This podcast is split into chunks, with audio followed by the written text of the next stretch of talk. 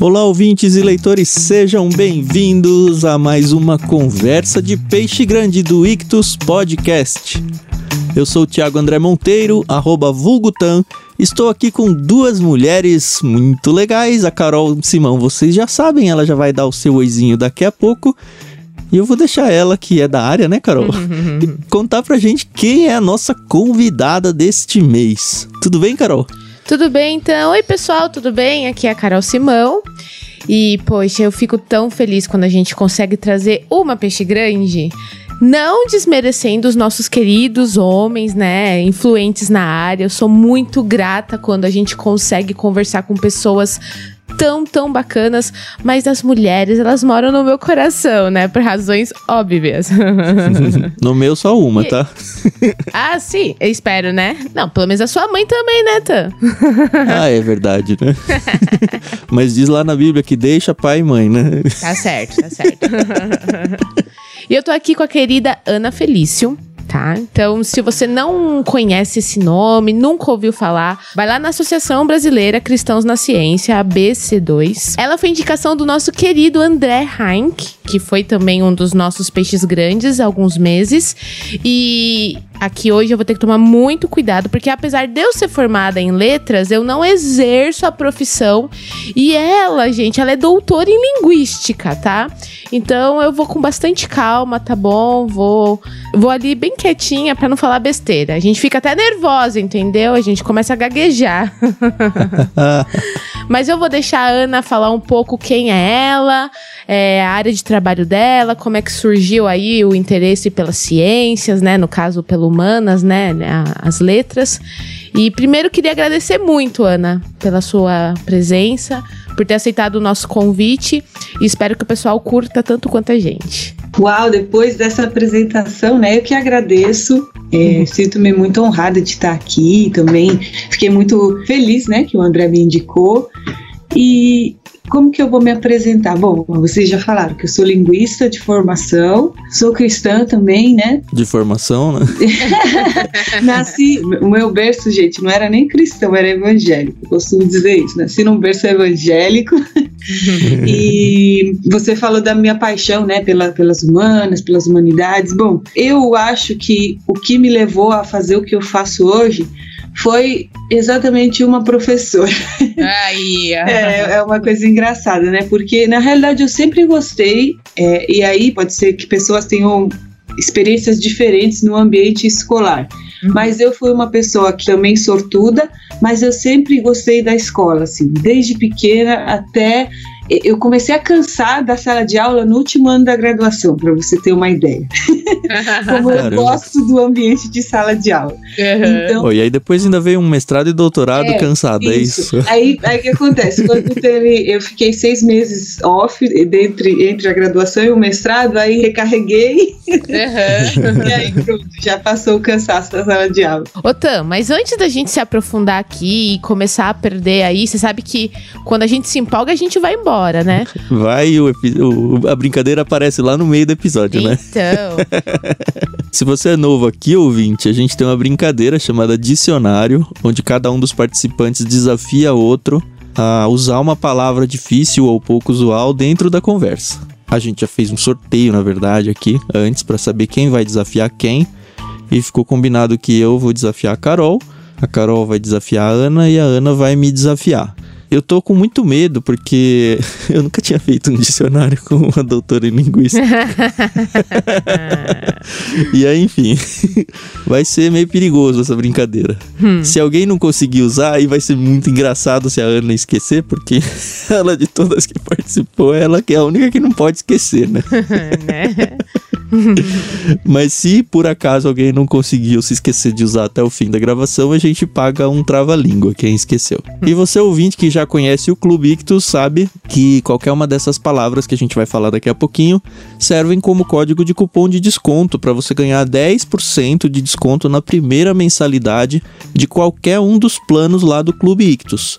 Nós temos planos o Peixe Grande, que inclusive o do mês que vem, pelo menos um dos livros, a indicação da Ana. Então, se você gostou dessa conversa e gostou das indicações dela, considere assinar o plano Peixe Grande, porque se você assinar até o final deste mês, você garante o livro indicado para ela, que a gente vai mandar no mês que vem. E nós temos planos ficcionais, que é o plano Mar, a gente tem um plano acadêmico, que é o plano Bíblia, um plano de vida cristã, que é um plano vida, um plano mais prático, livros mais práticos, né, de cristianismo.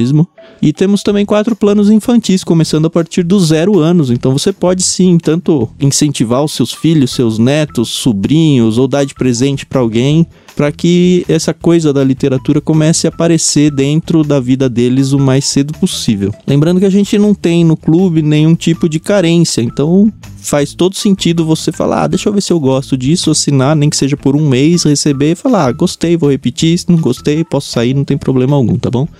Fica o nosso convite aí para você conhecer o clube. Você pode assinar em ictus.com.br. Ictus é I-C-H-T-H-U-S. Mas a gente tem que voltar para nossa brincadeira do dicionário. Como eu já disse, eu tenho que desafiar a Carol e eu escolhi a palavra assuntar. É uma palavra que eu já uso há algum tempo e eu descobri que eu usava errado. Então, cuidado, hein, Carol? Não, tudo bem, eu já peguei aqui. Vamos ver se eu consigo usar aí na nossa conversa. Eu fiquei responsável, então, em desafiar a nossa convidada. E a palavra que eu escolhi para ela foi arroubo. Perfeito, né? Vou anotar aqui essa palavra. E a palavra que eu escolhi para o Tiago a palavra filaucioso. Filaucioso. Primeira vez que eu escuto essa palavra na vida. Mas foi muito legal.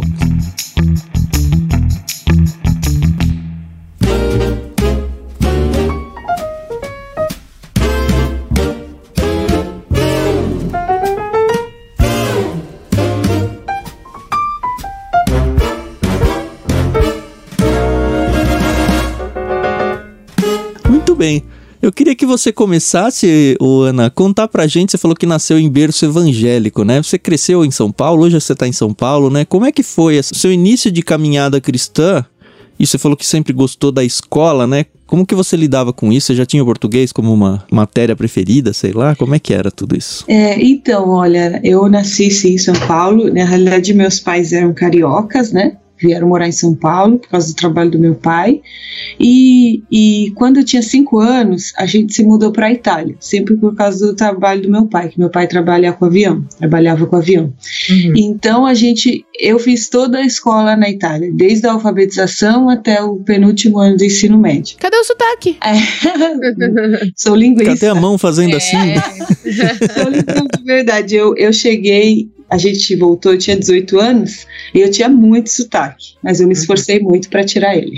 Que legal, bom trabalho. Vocês falavam português em casa? Sim, em casa, a minha mãe e meu pai sempre falaram português, mas teve uma época que eu e meus irmãos começamos a falar só italiano. Uhum. Então eles falavam português, então a gente sempre teve esse contato. De vez em quando a gente vinha de férias para o Brasil é, mas a gente só falava em italiano entre nós, na escola, que a gente era criança, né? Muito criança, então a uhum. gente acostumou muito rápido, assim. Uhum. Você considera que a sua língua mãe é o italiano, então? Ai, meu Deus, essa foi uma pergunta da minha vida. Eu, eu acho que, que eu tô. Você numa... mesmo não sabe a resposta. É, não, eu acho que eu tô numa situação de bilinguismo mesmo. As duas línguas, elas estão num lugar bem parecido no meu cérebro. Legal. Tanto que dizem que isso daí não, não é algo, é só lenda mesmo, que a sua língua nativa é a língua em que você sonha. E eu sonho nas duas línguas, então não, não estabelecer isso não. Que legal. Aí quando você voltou para o Brasil, você começou já a universidade? Sim, sim. Aí eu voltei para o Brasil e apesar de não ter terminado, o ensino médio na Itália dura cinco anos, mas eu fiz quatro. Mas aqui no Brasil eh, me deram a conclusão do ensino médio Aí eu fiz um cursinho de seis meses, e aí foi onde eu aprendi gramática do português, porque assim, eu, sempre entendia, então eu tava aqui, entendia. No começo a minha dificuldade era entender algumas gírias, entender quando às vezes a pessoa falava um pouco mais rápido, mas depois já peguei essas coisas. Mas eu realmente não sabia escrever em português, é, não tinha esse costume, então aprendi todas as regras e tudo. E aí eu prestei vestibular. Pós-ensino médio, é isso? Pós-ensino médio, sim. Caramba. E aí eu prestei vestibular, só que na minha percepção, eu não ia passar em lugar nenhum, porque justamente uhum. Eu, por exemplo, não sabia história do Brasil, geografia do Brasil, literatura brasileira e portuguesa. Tudo isso eu aprendi no cursinho, que foi um cursinho de seis meses, nem foi um cursinho de um ano. Hum. Então, foi muito rápido. Então, eu estava pensando que eu estava ainda me preparando. Eu prestei o vestibular, sim, mas aí eu ia fazer um outro ano de cursinho, aí sim que eu ia escolher o que eu ia fazer e tudo. Mas aí eu acabei passando em linguística e na Unicamp e aí eu fui. E foi, foi muito difícil, porque é, ler livros acadêmicos, artigos acadêmicos em português, escrever trabalhos finais, né, de disciplina, foi muito, muito difícil mesmo, assim, essa primeira fase. Também porque a minha língua do que eu estava acostumada a estudar e tudo era o italiano, mas aí depois é, fui aprendendo. Hoje já tenho outras dificuldades com o italiano. eu tenho uma dúvida aqui, assim, me perdoa, mas eu achei muito estranho você escolher o curso de linguística, sendo que você tinha acabado de voltar, ah, assim. Isso é verdade. Por que, Raiz, você escolheu linguística e não, sei lá, não sei se tem graduação virado para italiano. É, sim. É, por exemplo, na USP tem letras português e italiano, né? É, então, na realidade, eu não sabia muito bem o que fazer, porque como eu estava na Itália, na Itália eu estava totalmente na, com a cabeça de ensino médio, sem pensar, porque ainda ia ter o último ano do ensino médio, aí eu ia começar a pensar no que eu queria fazer. Mas eu sempre gostei muito de idiomas, em geral. Então lá na escola eu estudava inglês, francês, espanhol, e eu gostava, gostava muito. Aí quando eu cheguei aqui, alguns parentes me sugeriram fazer relações internacionais por causa das línguas. Ah, você. E foi o que eu prestei na USP, não passei. Ainda bem que eu não passei. E aí na Unicamp eu fui olhar mesmo, falar, ah, deixa eu ver na área de linguagem, que é o que eu gosto. Aí eu vi, tinha estudos literários, letras e linguística sem preconceito nenhum, estudos literários eu descartei a priori. Falei, eu não vou, não vou. É, não uhum. que eu não uhum. goste de literatura, mas assim, não, não era o que eu queria como graduação. Uhum. E aí eu fiquei entre letras e linguística. Eu, eu achei a grade de linguística muito linda, assim, tipo, só pela grade. Tipo, Qual é a diferença de linguística para letras? Eu é, então. Traba... Olha, eu tenho um clube de livro e eu não tenho a menor ideia do que, que muda de um lado para outro. Mas essa graduação na Unicamp, ela é bem é, é sui generis mesmo, assim, ela ela existe, tem ela, tem São, Carlos e tem outra, só que não é muito comum ter linguística na graduação. Linguística é mais uma coisa que se tem no mestrado, doutorado ou uma pós. E, na realidade, a diferença entre letras e linguística é que linguística é muito mais focada para pesquisa do que letras. Então, na linguística a gente estuda, por exemplo, tem a disciplina de aquisição da linguagem. A gente então aprende como que as crianças aprendem a falar, é, psicolinguística, conexão entre o cérebro e a linguagem, neurolinguística, uh, doenças como é, AVC ou demência senis que levam a problemas na fala. E, então, essa, por exemplo, é a parte mais científica, mais pop, mas é. também tem é, latim, a gente estuda é, morfologia. Então, é, é uma graduação que no caso assim, eu me encontrei, mas é, uhum. realmente quem cai lá de paraquedas pensando que é parecido com letras, às vezes acaba se decepcionando um pouco. Não, eu, é, eu, eu, eu, concordo com você. Eu sou formada em letras, né? Eu fiz o curso português e inglês. E eu tive uma matéria é, focada para linguística na graduação. E era, era o terror da minha turma, entendeu? O professor ele era fantástico, ele era muito bom, mas, gente, parecia que era outro curso, entendeu? Fugia muito do que a gente pegava nas outras disciplinas. E eu lembro que eu falei: não, eu não posso pegar uma DP nessa matéria, porque eu já estava no último ano. E eu falei: não, eu, eu, tenho que passar. E aí, vai parecer até muito feio da minha parte aqui, muito arrogante, mas eu lembro que eu fechei a matéria com 12 em vez de 10 sobraram pontos para mim. Uhum. Porque eu falei, não, eu tenho que me esforçar para poder passar isso nessa matéria aqui. E alguns amigos ficaram em DP e, gente, era um terror. Era um terror. Eu, eu, por isso que quando eu vi que você era doutor em linguística, eu falei, gente, e agora, ouvindo a tua história, agora que eu falo, gente, porque o negócio. E no fim, foi uma coisa que eu percebi que nos anos de escola, por exemplo, eu era uma pessoa que gostava muito de gramática. Uhum. Por isso que eu também eu estudava essas línguas e gostava muito de ver as semelhanças entre elas. É, sabe, na minha, na minha cabeça eu já criava vários esquemas mentais, assim, tipo, comparando uma língua com a outra. Mas eu nem sabia, não fazia ideia que, tipo, existia linguística, assim, sabe? Que existia alguma ciência que, que poderia explicar o funcionamento da, da, aprendizagem da língua ou coisas assim. Então, é, para mim foi como me encontrar, mas foi bem por acaso, eu poderia dizer. E também eu acabei gostando do mundo da pesquisa, porque o curso em si é muito focado em pesquisa. Hoje, depois que eu saí, né, aí o curso, eles adicionaram algumas disciplinas que acabam focando também, por exemplo, em reconhecimento de fala e algumas outras coisas que podem fazer com que a pessoa esteja mais disponível para o mercado de trabalho também. Uhum. Tanto que, tipo, eu lembro que alguns anos atrás tinha até um estágio da Nokia em que eles pediam uma pessoa da linguística. Então, tipo, existe essa parte voltada para o mercado de trabalho mas ela ainda é bem inicial, porque o curso antes era muito mais focado para pesquisa. Pensando nessa de mercado de trabalho, Ana, que, que opções existem para quem vai para um curso, não necessariamente só de linguística, mas é de letras, porque a gente de lá de fora a gente pensa, ah, ou vai ser professor do ensino fundamental, médio, ou ah, vou fazer a vida acadêmica. Quando a pessoa fala vida acadêmica, ela pensa, ah, vai ser professor da faculdade. É isso. e aí, para mim, você já descortinou um pouquinho da janela contando aí esse caso da Nokia e que existe dentro da linguística, eu achei muito legal essa parte de misturar um pouco com as biológicas. Uhum. Não sei se chega a ser tanto assim, né? Mas hoje você estava falando em off que você é bolsista, né? Uhum. Trabalha dentro da academia aí.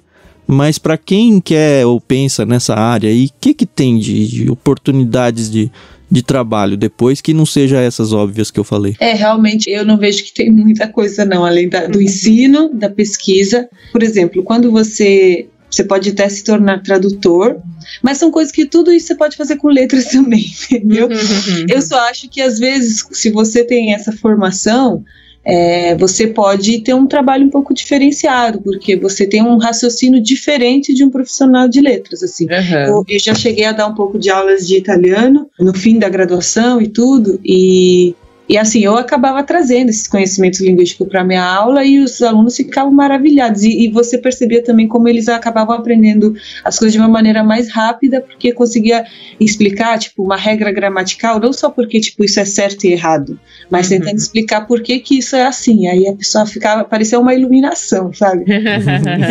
é, eu lembro quando meu professor de português ensinou para mim os motivos das regras de acentuação. Porque todo mundo vem com o, o caderno das regras, né? Decore aí e vai. E aí ele começou, ele falou: olha, veja todas as palavras da língua portuguesa.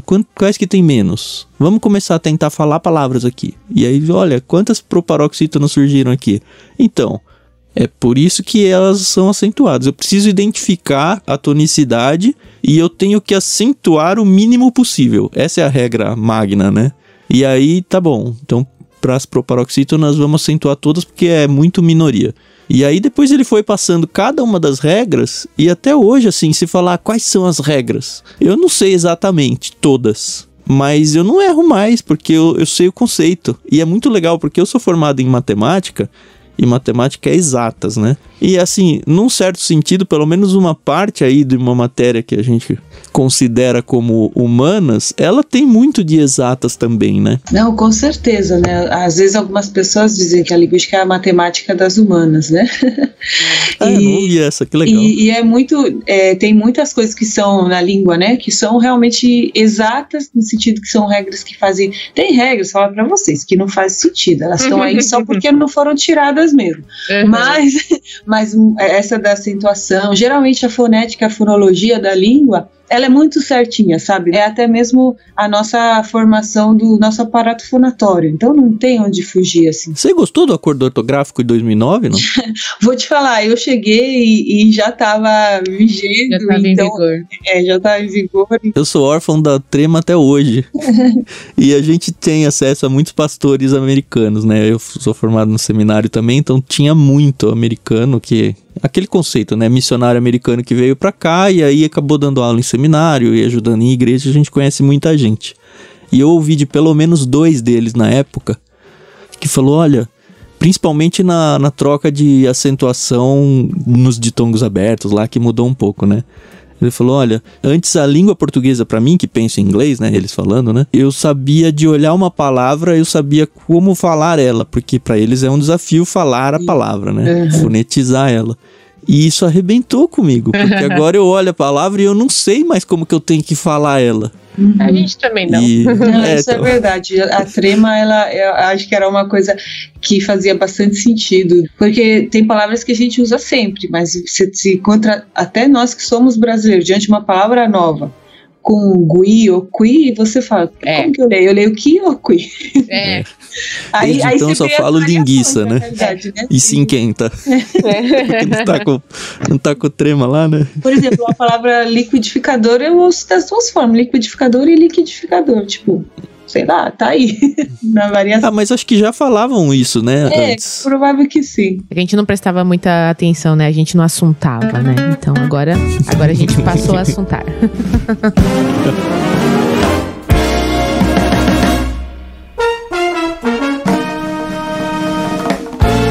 Mas eu tenho uma pergunta assim. É, eu estudei num colégio muito bom, ensino médio. Eu sempre que eu falo, eu falo que eu tive um dos anos com o Pasquale sendo meu professor. E eu tô dizendo isso aí não nem pela. é, não é. Ah, olha o Pasquale. Mas porque a partir dele eu descobri que no meio da língua portuguesa e dos eruditos da língua portuguesa tem muita briga de egos. É, não só a, a preocupação de tentar ensinar, tô pensando no lado do, do ensino, né? De ensinar os conceitos que a gente falou, as regras e tal. Mas você percebe que as pessoas, elas. Eu não sei se tendem a ser, ou pelo menos tem gente demais que é filauciosa. Eu não sei se, se essa arrogância acaba fazendo parte da questão acadêmica. Então você percebe que tem até times, às vezes até com questões políticas por trás. Eu lembro, por exemplo, para citar um caso bem real e recente, quando teve o presidente ou presidenta para Dilma, que formou assim dois grupos e dois grupos de eruditos, os dois grupos nas línguas, não, porque é presidente, não pode presidenta. E aí você via que na verdade o que estava por trás era se eles defendiam ou não o PT, sabe? A língua mesmo eles diziam que era o assunto primário, mas na verdade era o secundário. E como você aí passou por graduação, mestrado e doutorado, você com certeza viveu experiências aí e queria que você contasse pra mim se de fato existe esse tipo de, de briga de egos aí ou não, se eu que tô viajando. É, essa briga de egos acho que ela é bem comum da academia, né? Da, da vida acadêmica. Inclusive, é algo que sempre tem que se prestar atenção, tipo, quando você se torna uma pessoa erudita, conhecedor bastante de um assunto.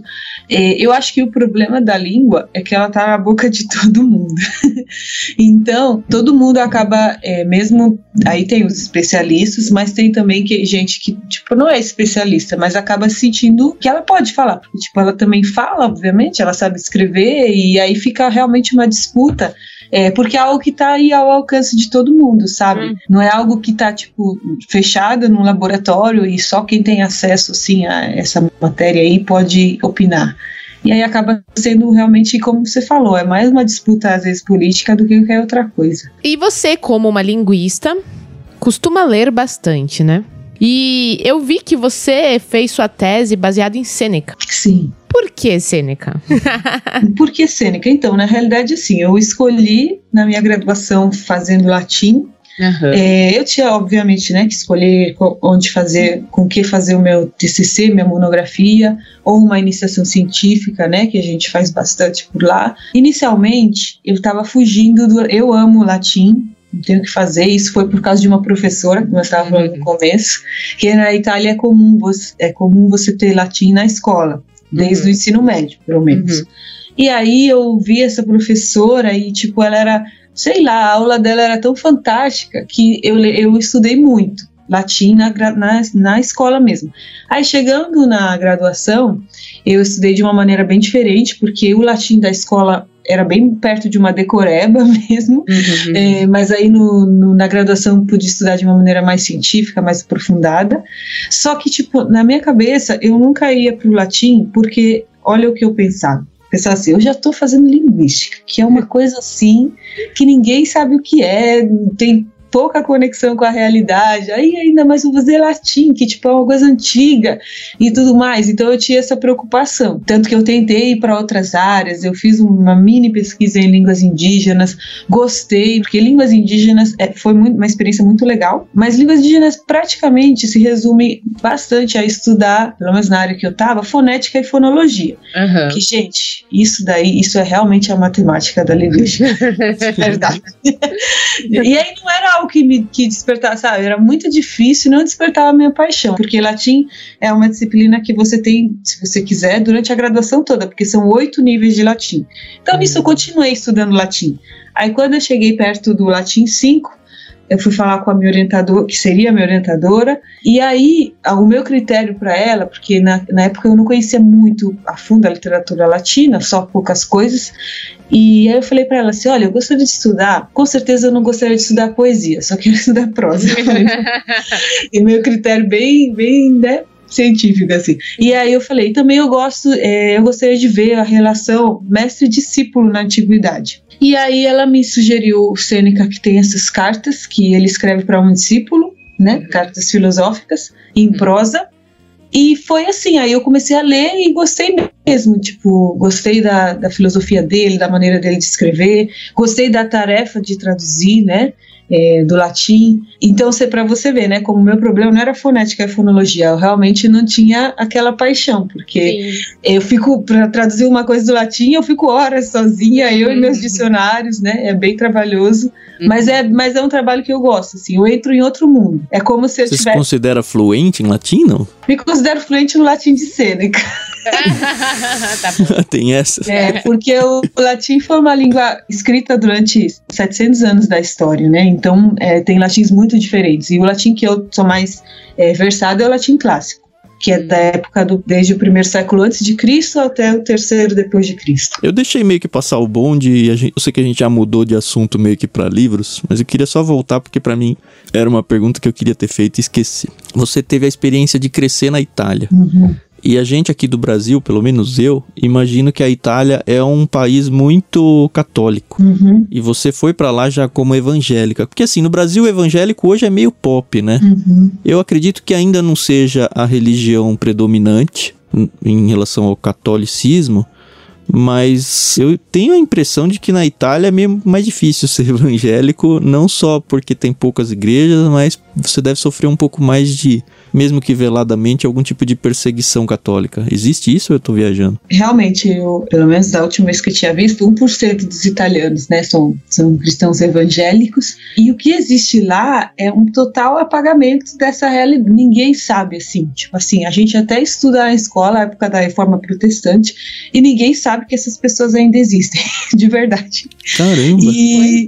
Então eu fazia, tipo, na escola a gente tinha uma aula de religião, que teoricamente deveria ser ensino das religiões, mas não era. Era ensino da religião católica mesmo. Uhum. Mas assim, os, os, professores que eu tive de religião sempre eram pessoas muito abertas, muito legais, mas é, é, era opcional, era um ensino opcional, que você podia escolher não fazer.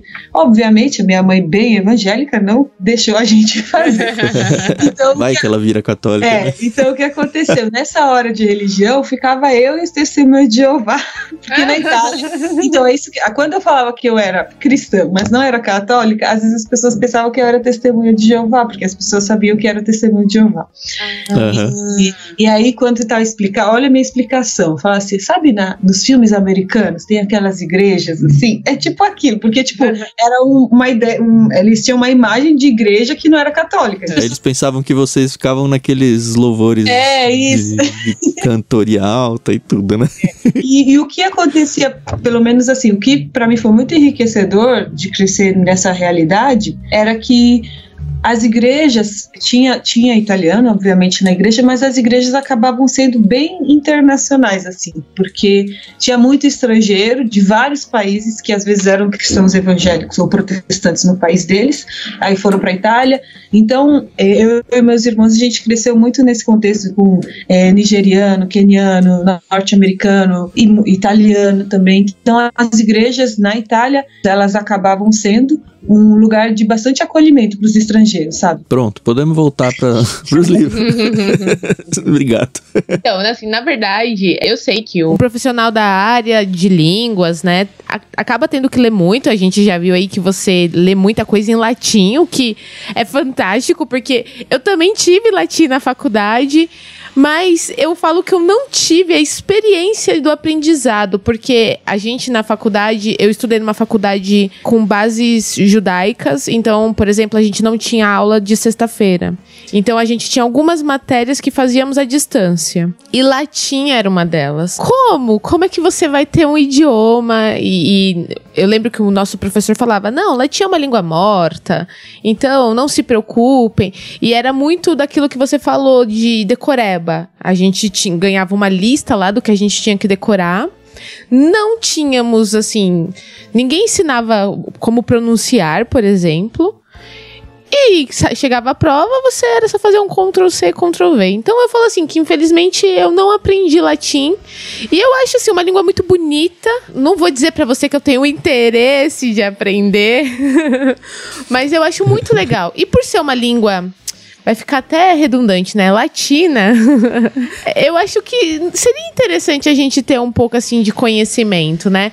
Então, assim, se a gente tiver aqui algum ouvinte que tem interesse em aprender latim, como é que faz? Faz linguística lá na Unicamp. É. é, eu, eu, sei que existem alguns canais muito bons de pessoas que, em português mesmo, né? Uhum. De pessoas que ensinam, assim, o latim desde o comecinho. É, é que o latim realmente é uma língua que você demora bastante para começar para conseguir tipo começar a ler alguma coisa, traduzir ou compreender frases mais complexas, porque é uma língua de casos, né? E esses uhum. casos seriam essas palavras que flexionam no final, né? E dependendo da flexão, a nossa flexão de palavras no final é só feminino, masculino, singular e plural. E só que no latim, se a mesma palavra ela é sujeito, ela tem um final. Se ela é, é. objeto direto, ela tem outro final. Se ela é, é isso, então adjunto, adverbial, e aí vai. E então isso, para você pegar isso, que você tem que mudar o final da palavra, dependendo da função sintática que ela ocupa na frase, às vezes demora um pouco, assim. E aí você tem que aprender todas essas, essas coisas, até depois o sistema verbal latino, que é complicado. Por isso que todo mundo fica falando, né? Por, por que, que o sistema verbal português é tão uhum. assustador assim? Uhum. Imagina, o latim é pior, entendeu? Tem mais uhum. tempos verbais, é, ela é, tem uma morfologia muito complexa. E morfologia é composição das palavras. Então você tem que aprender tudo isso para ir começar, tipo, a começar a ler algumas coisas, a compreender algumas frases. Então isso demora um pouco. E por ser língua morta, você não consegue isso. ficar treinando a conversa, é. né? Como muita escola de inglês faz hoje, de ah, tem a aula de conversação aqui. Não, não tem isso, né? No... É, o treino que você tem em latim são realmente exercícios escritos bem chatinhos, que no, no meu caso eu não achava chato. escrevendo, escrevendo, repetindo, traduzindo várias frasezinhas parecidas, né? Uhum. Muitos exercícios de tradução para pegar as coisas, senão você perde, assim, você não consegue pegar.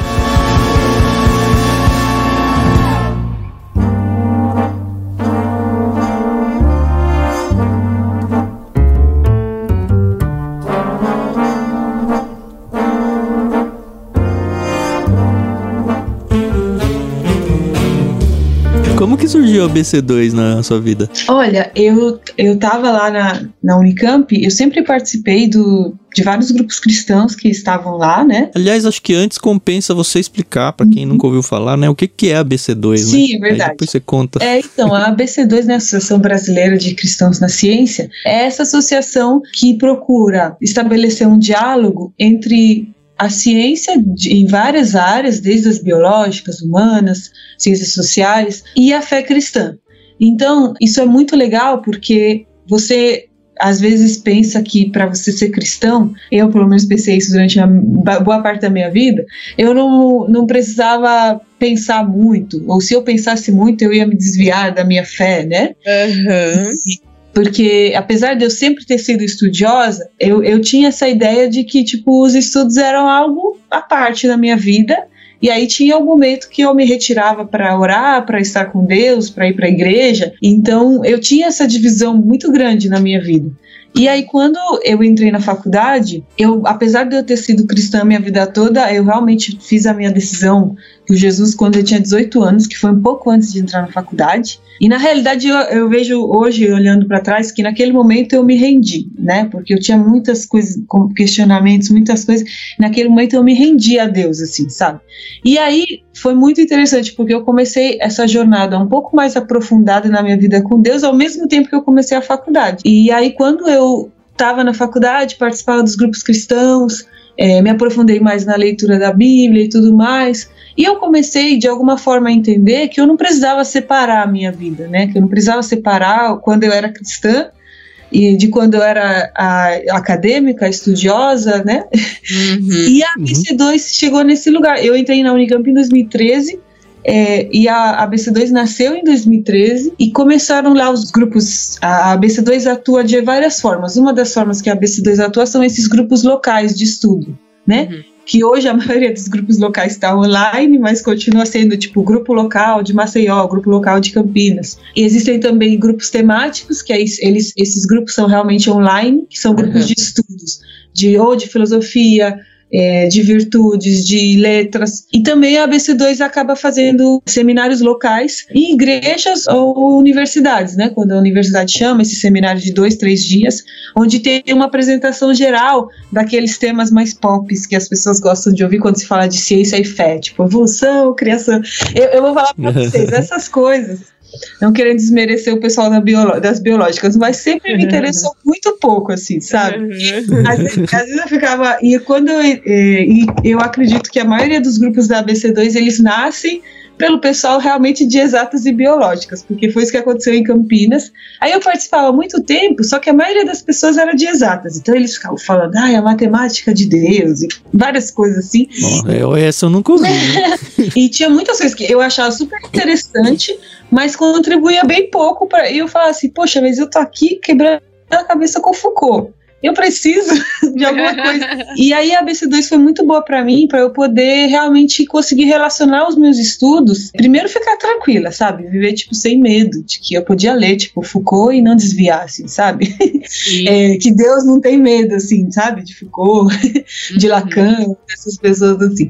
É, quem, quem tem medo são as pessoas. E aí eu comecei a ter assim uma vida intelectual um pouco mais integrada com a minha fé, sabe? sem ter que ficar nesse dualismo doido que muitas vezes a gente fica. Tá, e como que foi a sua enxegada para BC2 assim? Você foi convidada para fazer parte, você Deixa eu ouvir um pouquinho, como é que é? Inicialmente eu só fazia parte, tipo, como ouvinte, assim, das reuniões locais, tava lá, ouvia as discussões e tudo mais. E aí, quando é, ano passado, né? Quando começou a pandemia, todo mundo ficou em casa fechado, tudo. O grupo de Campinas se tornou online E aí eu falei, ah, então vou, vou participar assim de maneira mais intencional, assim. Uhum. E aí comecei a não só a fazer parte como ouvinte, mas também a contribuir quando a gente tinha reuniões, então trazer um estudo. É, geralmente a gente lê livros juntos, né? Livros que falam de um assunto e aí a gente vai fazendo exposição e discussão, exposição e discussão. Essa parte para mim foi muito enriquecedora, né? Porque é completamente diferente você estudar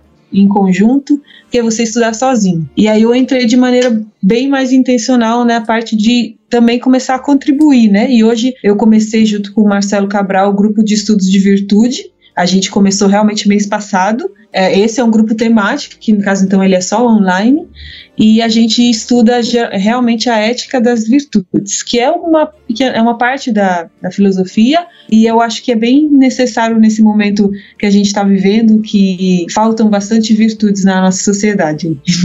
Mas aí vocês vão para um estudo filosófico das, das virtudes, não é um, um grupo de estudos bíblicos, é isso? Não, não é, então é isso, é um estudo filosófico.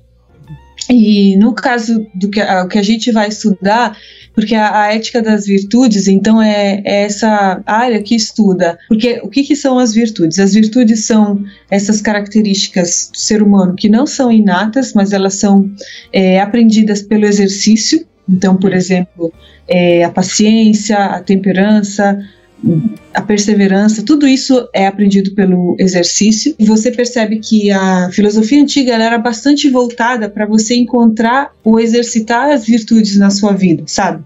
Então, não era só, e, e, como eu posso dizer, não é só sobre fazer a coisa certa, mas fazer também da maneira certa. E aí, no, no nosso grupo, a gente vai ver tanto a filosofia ocidental, grega e romana, mas a gente vai, que aí são coisas que eu ainda não sei, a gente vai estudar a partir de um livro mesmo, é, como que a ética das virtudes se encontra também no budismo, no confucianismo, porque é, os estudiosos estão percebendo como acho que a modernidade faltou nessa aula, uhum. né? E, e deixou para lá, como se a gente pode pegar as coisas dos antigos sem pegar essa parte ética, assim, né? Uhum. E você percebe que na, nos antigos estava tudo integrado. E com certeza existe uma ética das virtudes cristã, né? Tanto que no nosso cronograma de estudos a gente também vai estudar Agostinho, Tomás de Aquino, e aí a gente vai perceber o que, que tem de parecido com outras éticas das virtudes, o que, que tem de diferente. Se alguém quer fazer parte disso, é. faz o quê? Hein? Pode falar comigo no Instagram ou no Twitter, que é o meu o arroba é AnaZBF. A gente ainda não fez nada de grupo, tipo, página da, da, do grupo, porque o grupo literalmente acabou de começar. E aí, na, uhum. nos meus links, eu tenho o link para inscrição, tipo, na, no link da minha bio, sabe? Para se inscrever ao tá. grupo, etc. Certo, agora vamos começar aquela parte. O Thiago sempre fala que eu eu acabo com a graça, né? Mas, poxa. Não, é que assuntos têm que evoluir para os livros. Afinal de contas, você tem que indicar livros para o peixe grande, né? E aí, como é que surgiu essa questão da leitura? Você falou que passou aí uma grande parte da sua. Não uma grande parte, passou a, a alfabetização, né, na Itália. Provavelmente você leu muitos autores italianos na escola, em casa. E o que eu acho incrível é que bem teoricamente, uma pessoa que escolhe a área de letras, linguísticas, você imagina que seja uma pessoa que goste de ler, mas goste de ler Machado de Assis, goste de ler, sei lá, Clarice Lispector. E não tô dizendo que você possivelmente não goste, mas como você teve a sua inicialização, vai, de literatura na Itália. Como é que funciona isso? E, se, Carol, você tá falando uma grande besteira? Me desculpe se eu tô falando uma bobagem aqui. Com certeza, né? A escola nos faz ler bastante tudo por causa dos trabalhos que tem que fazer. Então, sim, os meus primeiros contatos foram com autores italianos, livros até de crianças italianos, e depois, quando eu tava era um pouco mais velha, comecei a ler, por exemplo, livros sobre o Holocausto, a Segunda Guerra Mundial, tudo isso, uhum. né? De o Primo Levi, que é um autor italiano, tem o Roberto Saviano, que ele na realidade escreveu o livro sobre a máfia italiana, né? Eles são é, baseados em fatos reais, né? e um pouco policiês. Quando você lê, você para de acreditar no mundo, né? Você fala, poxa, mas é muito legal. É... E também uma coisa que faz bastante parte da minha formação como leitora são os clássicos é, gregos e latinos, porque essa é uma coisa engraçada, não só da Itália, mas da Europa. Eles acham que esses clássicos são tipo deles, assim, sabe? Porque aconteceu lá. Ah, e aí na literatura, é, isso é muito engraçado, porque eu fui perceber isso depois. Tipo, a gente estudou Homero e a Eneida e a Ilíada como se fosse literatura italiana. sabe assim, na, na, matéria do primeiro ano de ensino médio de literatura italiana. E você pensa, como assim, tipo? E só depois que você percebe essa, essa normalização, né, que eles fazem da, das coisas, eu fui refletir só depois, quando eu tava realmente lendo a Eneida em latim, eu falei, caramba, mas isso não é literatura. Mesmo que fala da fundação de Roma, não é literatura italiana, né? então, é, eu acabei, sim, é, entrando mais em contato com isso, e depois, quando eu é, cheguei ao Brasil, conheci o o Machado de Assis, que eu gostei bastante. E, mas eu vou falar para vocês, eu tenho, até eu estava falando com meu marido esses dias, eu tenho um defeito que eu preciso, preciso muito aprender a ler livros descontraídos. livros que não sejam, não tenham nenhuma relação com a realidade, livros fantásticos, porque eu, eu leio muita coisa histórica e que eu, eu uhum. é a uhum. minha paixão. Só é que, perfil, né? é. né? Ó, assim no plano mar, a gente tem um plano só com é. isso. É, é mistério, aventura e romance. É algo que eu gostaria, porque o que eu percebi que eu vou, quando eu quero, tipo, relaxar um pouco mais, eu pego e coloco uma série, né? E eu falo, poxa, eu poderia, como eu assisto essas séries bobinhas, eu poderia ler um livro bobinho, só que eu não sei nem por onde começar, entendeu? tá, mas quais foram alguns dos livros que marcaram as suas vidas? E não precisa ser de agora, tá? Pode trazer aí desde quando você se lembra por leitora, aí não tem problema. Um livro que, que foi bem marcante assim para mim, você falou que não precisa ser de agora, mas o que eu tinha agora é, é realmente de agora. É, uma, é um livro recente, que ele vai sair em breve pela Mundo Cristãos, que, que é Uma Leitura Negra, de Macaulay. É um livro que fala sobre racismo e a relação entre racismo e as escrituras, né? Uhum. Para mim, esse livro foi, é, é, foi uma exposição bíblica tão boa que eu li no começo do ano, quase que me fez redescobrir o, o, evangelho, assim, sabe? Porque ele relaciona esse assunto do racismo às escrituras, à história é, da igreja negra nos Estados Unidos. E no fim ele, ele fala de uma maneira tão consistente do que é a verdadeira esperança cristã que eu quase que me converti de novo, assim.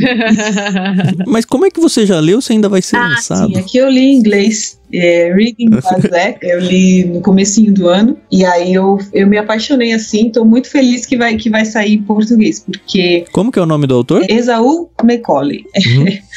É um outro livro, é, é uma obra de Sêneca, né, que eu gosto bastante de indicar, que é, é, são dois diálogos dele, sobre a ira e sobre a tranquilidade da alma. São dois livros. É, eles são no, no, mesmo, no mesmo livro, ah. são diálogos filosóficos, mas ele fala numa linguagem tão acessível, assim, sabe? Mesmo. É, então ele acaba sendo até pessoa que acaba popularizando a filosofia. E... Essa era a pergunta que eu tenho, porque eu nunca li nada de Sêneca. Para não dizer que eu nunca li nada de filosofia mesmo, talvez eu, na época do seminário eu tenha lido uma ou outra coisa muito introdutória. É, uma pessoa que não tem esse, sei lá, não tem esse arcabouço aí, nunca leu nada filosófico, consegue pegar um livro desse sobre a ira do Sêneca, sei lá, lidar com o livro, a, não só lidar, mas desfrutar o livro, ou a pessoa vai ficar meio perdida? Olha, eu acredito que consegue mesmo, porque a, a maneira de Sêneca escrever, ela é bem dialogal, parece que ele está falando com você, bem direta. Também tem um, um, outro livro dele, que a obra que eu mais trabalho dele são as cartas. Só que ela não tem todas as cartas traduzidas para o português brasileiro, só tem algumas coletâneas. Por exemplo, tem uma coletânea que é Edificar-se para a Morte, e aí são cartas que falam sobre o tema da morte. Então a pessoa reuniu várias algum porque são muitas cartas, ela reuniu só sobre esse tema e lançou um livrinho assim, sabe? Então, e as cartas eu acho que elas são um pouco mais simples do que esses diálogos filosóficos, porque as cartas são curtas, tem começo, meio e fim. Em toda uhum. carta ele fala de um assunto e aí te faz refletir. Uhum. É uma carta que ele tá mandando para alguém mesmo, sim, e você só pegou a correspondência e ele tá lendo. Né? ele, ele escreveu todas as cartas para uma pessoa que chama Lucílio.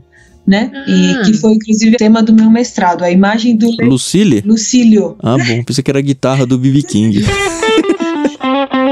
Ele fala com esse Lucílio sobre várias coisas da vida. Inclusive foi o assunto da, da minha, da minha dissertação de mestrado, que é sobre a imagem do leitor, né? Eu tentei meio que falar quem é esse leitor de Lucílio, de Lucílio, de Sêneca. Então são cartas que teórica ele finge que está enviando de verdade, né? Os estudiosos se dividem, ah, ele enviou mesmo, ele só enviou.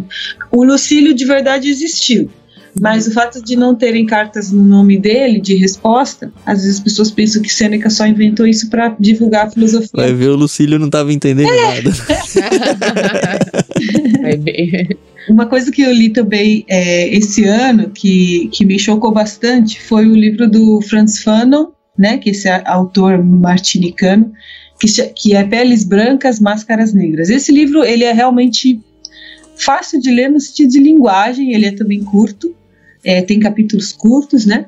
Mas ele é meio pesado, assim, é, porque o Franz Fanon ele faz um estudo psicanalítico do que significa ser negro nas Martinicas e na, nas Antilhas e na França, né? Porque as Antilhas têm essa relação de colonização com a França. Eu achei tipo simples no sentido que você consegue ler assim, entender o que ele está falando, tudo mais. E é e por ser psicanalítico, às vezes acaba rolando uma identificação, né? Porque ele fala de processos internos da pessoa. A gente sempre fala isso que tem um, um um dos primeiros peixes grandes que a gente trouxe. Ele fala que tem, a gente tem que ter um livro que vai descansar a nossa cabeça.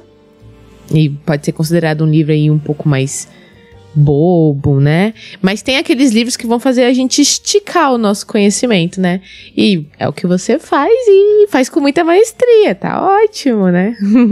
Só isso? Tem mais, mais livros para trazer pra Ah, os outros livros que eu tenho são cristãos, gente, que eu sou muito crente. Ah, mas não tem problema, a gente manda. No, aliás, fica legal, uma boa deixa pra gente explicar o plano Peixe Grande, né? No Peixe Grande sempre vão dois livros. E a gente tenta, não é uma obrigação, tá?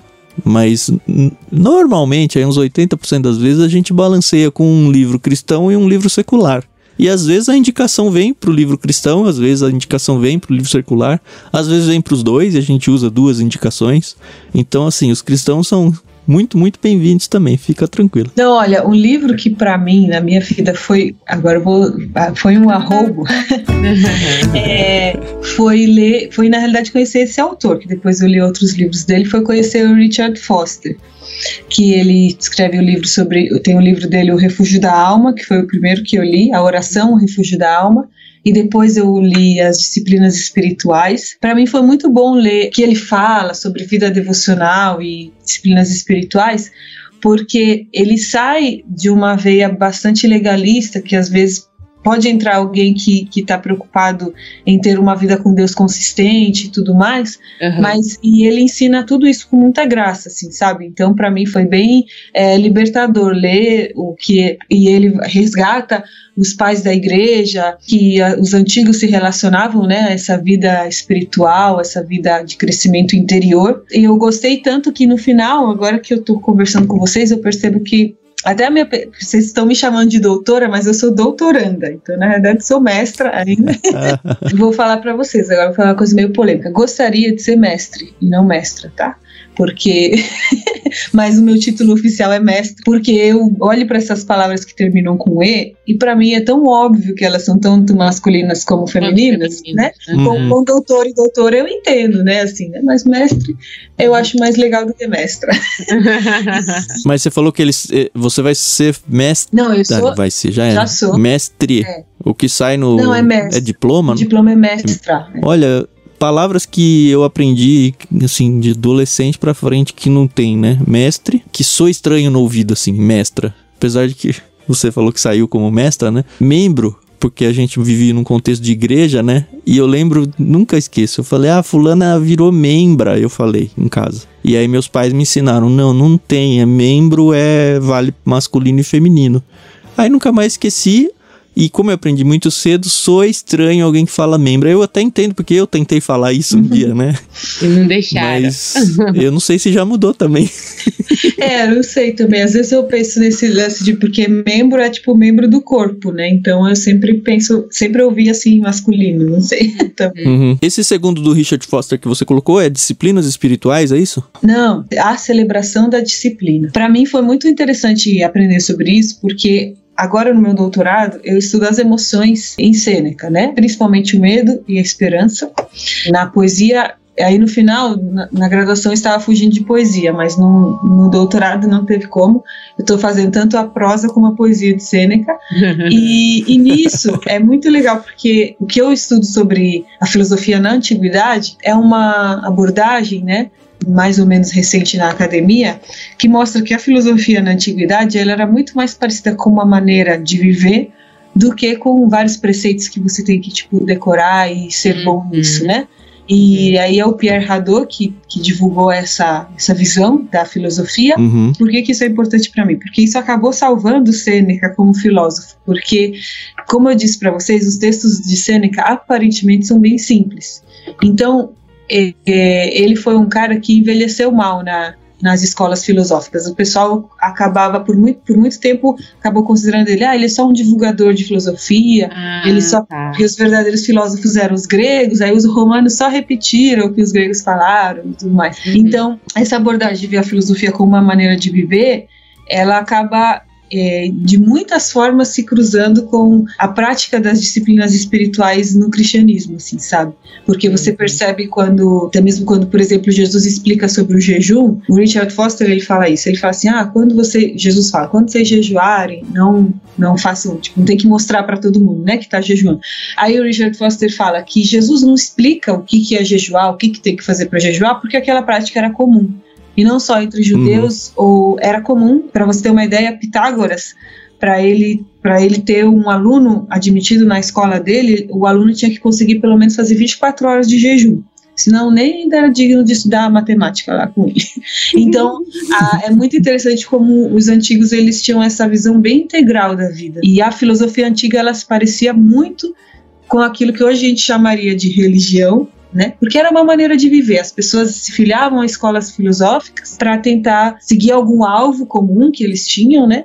E aí isso acabava uhum. mudando todas as práticas da vida deles. E acho que é por isso que eu gostei tanto da, do Richard Foster, que ele acaba redescobrindo esses tesouros nos cristãos antigos, né? Eu me interesso bastante por algumas questões é, sociais, embora assim, só como xereta mesmo, porque não tem nada a ver uhum. com o que eu estudo oficialmente. Mas é, eu, eu tô lendo a, atualmente mesmo o livro do Davi Lago, Os Evangélicos e as Estruturas de Poder no Brasil, né? Então, estou é, gostando assim de aprender um pouco do Davi Lago faz essa análise. É, o livro é de 2017, né? Mas parece que algumas coisas que ele escreveu lá tava, ele estava prevendo coisas que iam uhum. acontecer né, na situação política, relação igreja, política. E ele faz uma análise bem legal da sociedade brasileira, porque como a gente sabe, o a Tiago falou antes, né? Os protestantes não são ainda a maioria no Brasil. É um número sempre crescente, então existem é, existem co relações conflituosas e tudo, e eu, e eu tô achando bem legal essa análise dele.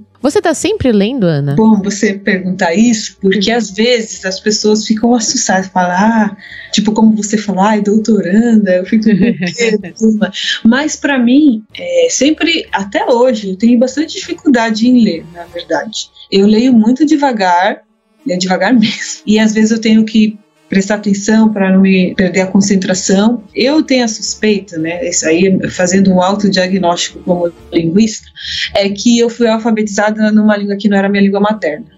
E eu já estudei na faculdade, que isso pode trazer uns negocinhos na cabeça.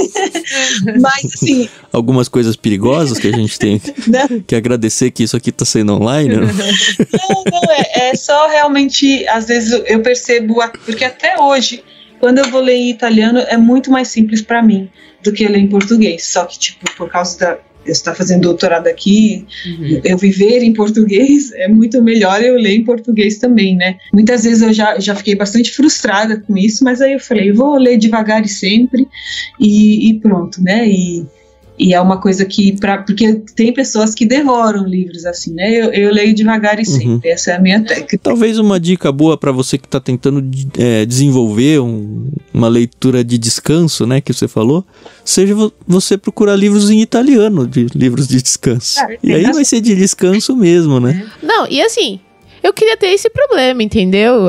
Quantas línguas você fala? Ou... Ai, nossa, essa pergunta. É, eu, eu, eu vou colocar latim aí, apesar de se não falar, porque não tem com quem, né? É, eu leio latim. Não, eu, eu sou fluente em italiano e português. Uhum. O meu inglês e francês são avançados mas também acabo lendo, uma, por causa, sempre por causa da vida acadêmica, acabo lendo mais do que falando, mas eu, eu ouço, entendo tudo assim. Uhum. Eu estudei espanhol, mas espanhol ficou no esquecimento, assim, né? Uhum. Espanhol acho que entendo mais por causa do português, do italiano, do francês junto do que por causa do espanhol. e, uhum. e também na faculdade eu estudei alemão e hebraico. E, Caramba. e hebraico eu amei, e eu, até hoje, se eu estou ouvindo alguma coisa, eu consigo discernir as palavras, entender, mas está num nível, está um pouco mais do que o básico, mas ainda não está intermediário. O, o hebraico moderno mesmo, tá? Uhum. Se for para Israel, você consegue ler as placas. Identificar palavras é, no meio da. Sim. É, é, um pouco difícil porque a alfabetização em hebraico é bem, bem difícil por causa que depois que você aprende as palavras eles tiram as vogais de você, né? Uhum. então é um pouco difícil. E o alemão para mim foi só foi só uma grande decepção, né? Eu estudei porque eu escolhi na linguística você tem que escolher uma língua obrigatória. E aí eu falei, vou escolher isso, mas foi bem difícil, de verdade. Você gosta de desafios, né? é, mas é verdade. Você nunca escolhe uma coisa mais fácil. Um ah, grego, ah, né? um aramaico. Fiz grego na faculdade mas Uau. também é, foi grego clássico, né? Uhum. É, mas foi bem os níveis iniciais, né? Então, tipo, eu sei reconhecer as palavras, mas não mais do que isso. Pois é, olha que problema bom. Viu, Carol? É, e você aí no cursinho de inglês. Mas aí por isso que. Ela é a falo, Mônica, a gente é o Eduardo, eu né? Falo, tá na, assim, na na adolescência, no ensino médio, eu falo assim: agora é a hora de você aprender uma língua. As pessoas às vezes ficam assustadas, mas o inglês, o francês e o espanhol eu aprendi na adolescência, uhum. em que é muito, muito, muito mais fácil, assim, sabe? Uhum. É, porque depois, quando é, tanto vem as demandas da vida, como a dificuldade aumenta um pouquinho. Eu já sei porque eu já dei aula de italiano para idoso. Gente, eram as aulas mais engraçadas da minha vida mais era difícil. É. Não, mas é, é, verdade. Eu lembro que quando eu comecei a fazer inglês, eu era criança. Eu e minha irmã, a gente tinha acho que 8 para 9 anos. Meu pai falou: não, vou colocar as duas na aula de inglês. E foi uma missionária, inclusive, que começou a nos ensinar. E aí a missionária falou assim pro meu pai: por que, que o senhor também não aprende? E aí eu lembro que assim, a gente na aula éramos eu, minha irmã e meu pai. e assim, o que a gente pegava com muita facilidade, né? Partes do corpo, cores e aquelas coisas que são, entre aspas, básica, a gente via dificuldade no meu pai, entendeu? Quando você é pequeno, você fala, ah, por favor, né? Como é que você não entende, né? Blue, red, enfim. Mas hoje eu entendo. Hoje eu tenho um filho, ele tem dois anos e meio, e a facilidade que o meu filho de dois anos e meio tem em já saber, ele conta em português, inglês em francês e atualmente ele está ap aprendendo a contar, tá bom, pessoal? Em mandarim. Mas é só contar, é uma brincadeira que a gente faz aqui com ele. Mas a facilidade que ele tem para aprender. E, gente, eu ali tô no francês, quando começa, ah, sei lá, eu nem, eu nem me atrevo, porque é muito difícil. Que a gente tem um negócio que chama vergonha, a criança não, não tem. É eu acho que isso ajuda isso. muito. E, e é, é muito fantástico. Então, assim, é, é uma coisa que eu já conversei com meu marido eu não sei o que o meu filho vai ser na vida, não tenho escolhas para ele, eu quero que ele seja feliz, mas que ele vai aprender pelo menos dois idiomas, tirando o português, ele vai. é, isso é, isso é muito bom. Dizem até que as crianças bilíngues acabam tendo facilidade também, tipo, não só na língua, mas aí depois, o seu, porque o seu cérebro, né, hoje existe esse conceito de, de plasticidade cerebral, né, que uhum. o nosso uhum. cérebro, ele, ele se adapta, ele, porque antes achavam, ah, por exemplo, você tem um AVC, danificou, já era, não tem mais o que fazer. E hoje estão vendo que não é assim, né? Hum. Então, nessa, nesse conceito de plasticidade cerebral, uma, uma criança bilíngue, ela acaba tendo mais sinapses e mais, então, caminhos na, no cérebro dela por onde ela pode então, quando ela cresce, aprender outras coisas de uma maneira diferente do que uma criança que tem uma língua, né? uhum. né? Sensacional. Eu lembro muito de um cantor que sofreu um acidente há alguns anos, é, o Herbert Viana. E uhum. ele caiu de avião. Eu não lembro muito bem assim como foi o acidente, mas eu lembro que quando ele acordou, ele só falava inglês. Ele estava aqui no Brasil, estava, se eu não me engano, no Rio de Janeiro, mas ele só falava inglês. Então, para você ver, né, como a gente, o cérebro ainda teve que aprender português de é, novo. É, teve que aprender. E como o nosso cérebro é muito. É, ele é bem, e essas histórias são, são muito interessantes que acontecem com um acidente, um AVC. Às vezes as pessoas. Tem gente que. A gente estudou na faculdade alguns casos de gente que fica depois de um AVC só falando palavrão.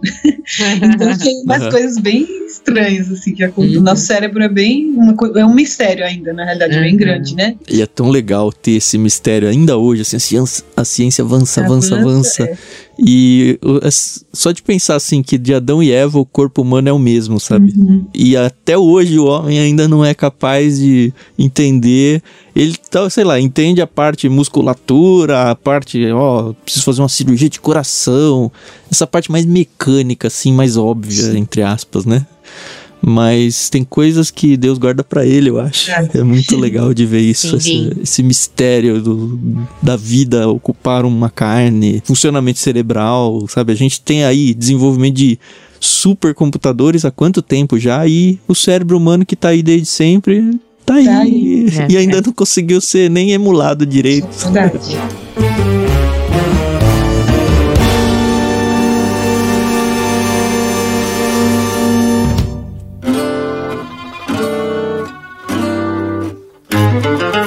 Ô Ana, eu vi que você indicou algumas literaturas aí. Eu não sei, olha, eu sou um branquelo sem nenhum tipo de conceito dentro do assunto, então pode ser que eu esteja até correndo algum risco aí de ofender alguém ou por usar termos errados, mas por favor, não, não me julguem por isso, porque é só falta de conhecimento, tá?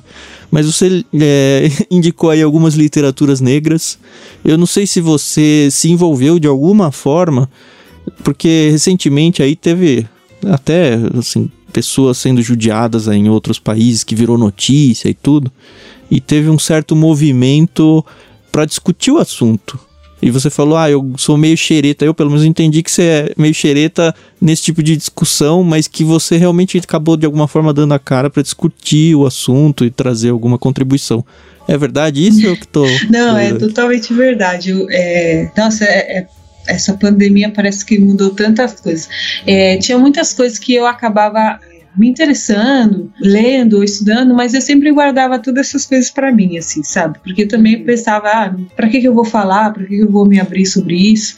E aí é, comecei, na verdade, encontrei um grupo de amigas, né, que a gente tem juntas do projeto Agostinhas, e a gente fala dessas. Que legal o nome. É, que, que, legal, legal né? A gente é, teve essa ideia aí, né, do Agostinho, Santo Agostinho, e a gente fala de racismo sobre a luz do Evangelho. Então, e aí eu comecei a dar as caras e, e também a estudar um pouco mais, assim, né, me aprofundar um pouco mais, tentar entender, porque geralmente esse debate ele é muito ideologizado para todos os lados, sabe? Tanto por, lá, por uhum. parte, às vezes, de pessoas que falam que não existe, que isso é mimimi, ou, ou às vezes pessoas que querem levar para um lado mais extremo que só gera ressentimento e não resolve problema nenhum. Uhum. E aí a gente sentiu a necessidade assim de poder falar disso de uma forma equilibrada e, tá, e foi uma jornada realmente de autoconhecimento, de descoberta de muitas coisas e, uhum. e aí por isso que eu acabei é, até indicando essas literaturas aí porque foram coisas recentes que eu li e acabei gostando. É, a sensação que eu tenho quando se vê as pessoas lidando com esse assunto é que, voltando para o começo da nossa conversa, né? É que a preocupação maior é política e não com o ser humano. Uhum. Pelo menos aqui nas discussões brasileiras. Eu não acompanho muito isso fora do Brasil. E eu acho triste isso, porque a causa, se é que se pode usar um termo assim, sabe? Uhum. Tinha que ser o ser humano, uhum. tinha que ser o trato com a pessoa e não eu me apropriar do assunto para discutir política. E acaba sendo, né? Sim, com certeza acaba sendo uma, uma conversa que acaba até separando né, as pessoas.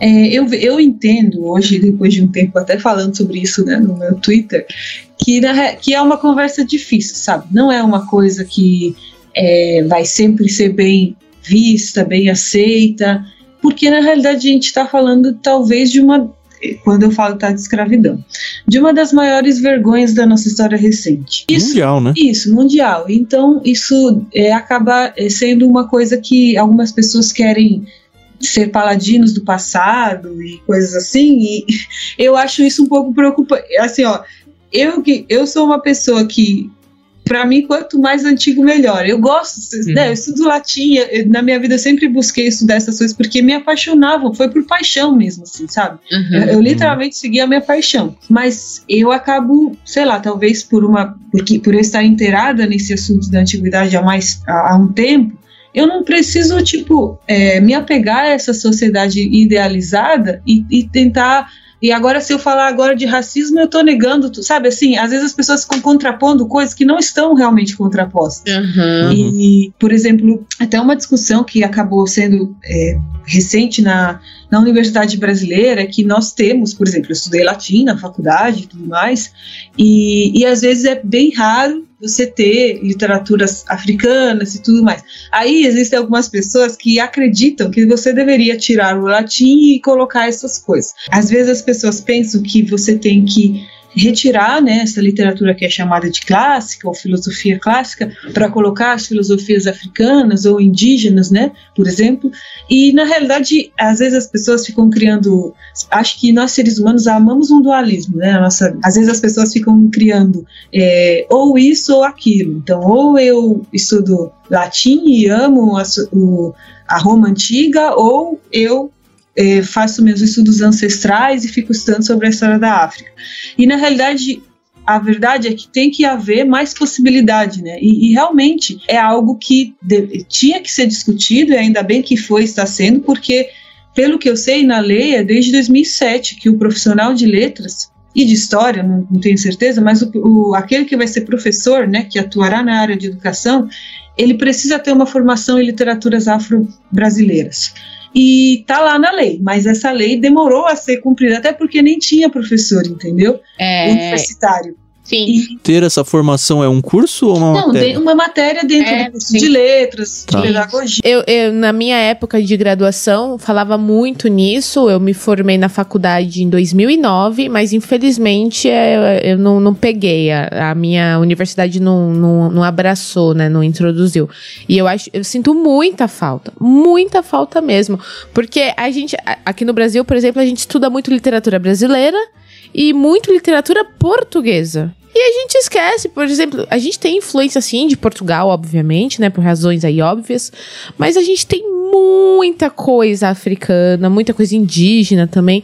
Isso fica muito de lado. A gente recentemente leu no diário de leitura aqui do Ictus, Macunaíma, que é um livro fantástico. E durante a leitura, eu e o Tan, a gente falava, meu, que vergonha a gente não saber um- um- as, lendas, né? Os- e os nomes. E, e, e eu, por exemplo, eu sou formada na área e eu não, não tive nem o interesse, tenho que admitir, nem o incentivo.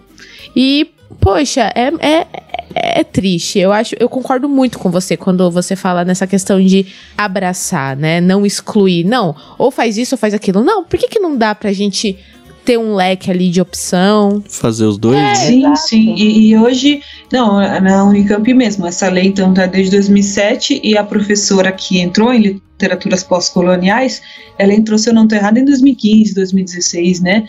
Então, é, a gente sabe que demora um pouco até para ter as pessoas formadas nisso, porque se você não tinha nem é, o ensino, aí como que você vai ter um professor universitário, um pesquisador nisso? Uhum. Então, mas eu acho que isso tá, essa realidade está mudando. Ah, isso é bom, né? Porque assim, a lei é um estopim, Sim, né?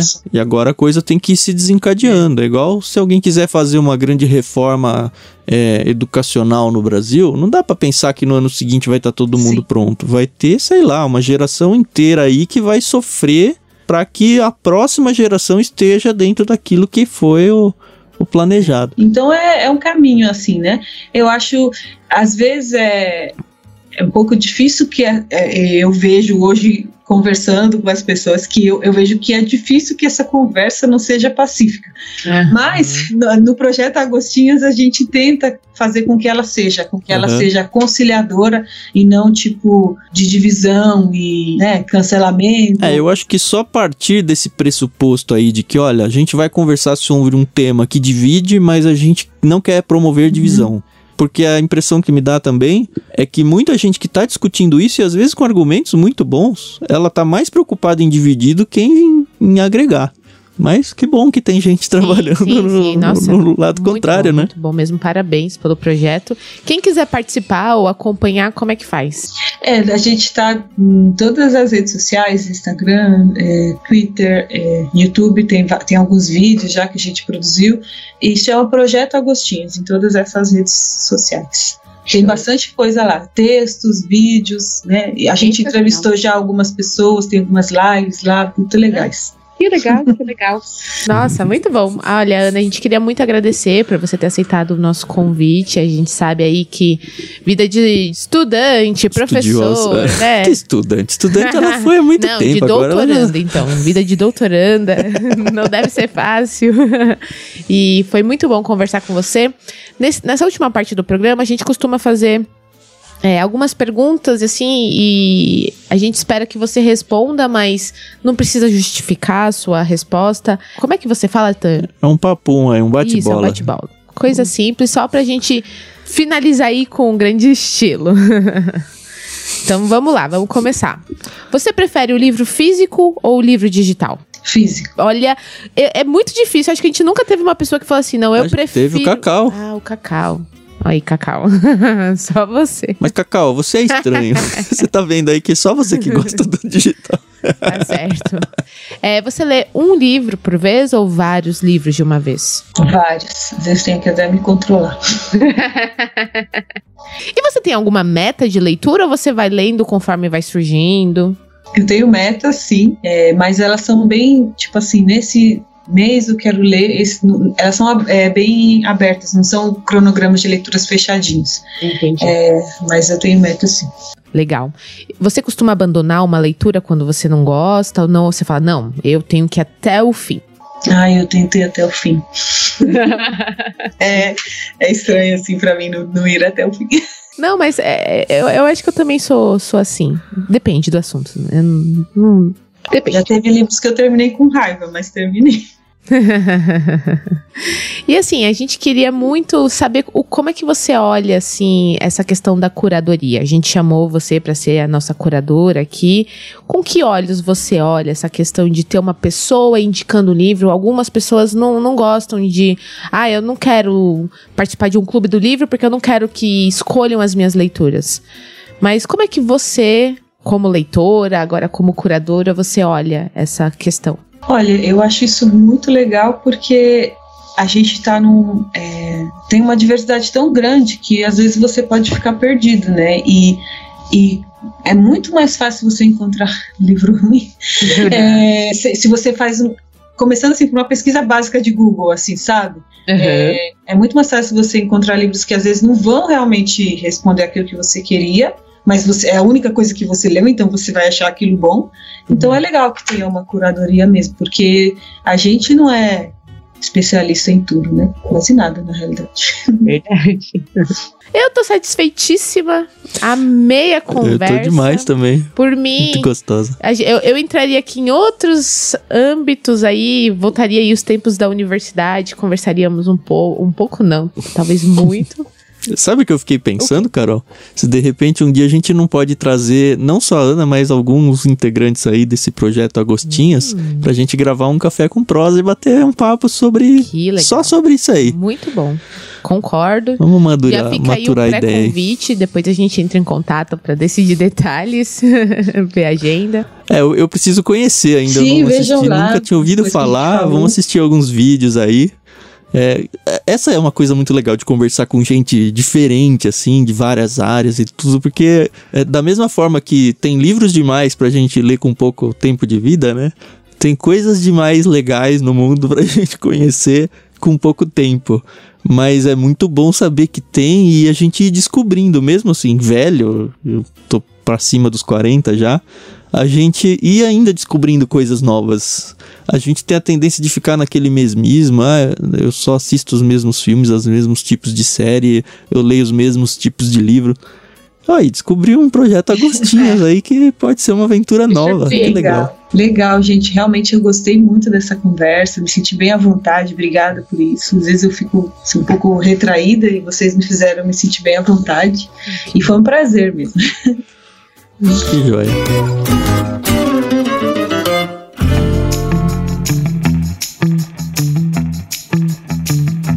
Tá bom, senhores ouvintes, então muito obrigado por mais essa audição aqui do Ictus Podcast. Você já sabe que a gente não tem só o Conversa de Peixe Grande, a gente tem vários outros programas, todos eles lá em ictus.com.br. Se você usa algum aplicativo de podcasts aí, é só procurar por Ictus Podcast, tudo junto. Lembrando que Ictus é I-C-H-T-H-U-S. E a gente tem um outro podcast também que fica, para quem usa aplicativos aí, numa inscrição à parte chamada Leitura Bíblica Comentada. Uma vez por semana a gente grava uma conversa sobre um capítulo da Bíblia. Tem sido muito legal, a gente já tá um- mais ou menos na metade de Gênesis. Quando esse episódio for ao ar aí, fica aí o convite, porque é um projeto, assim, toda a vida, pelo menos pra gente aqui, que vai seguindo até Deus permitir, né? E é isso. Você sabe que pode ajudar o nosso clube aqui.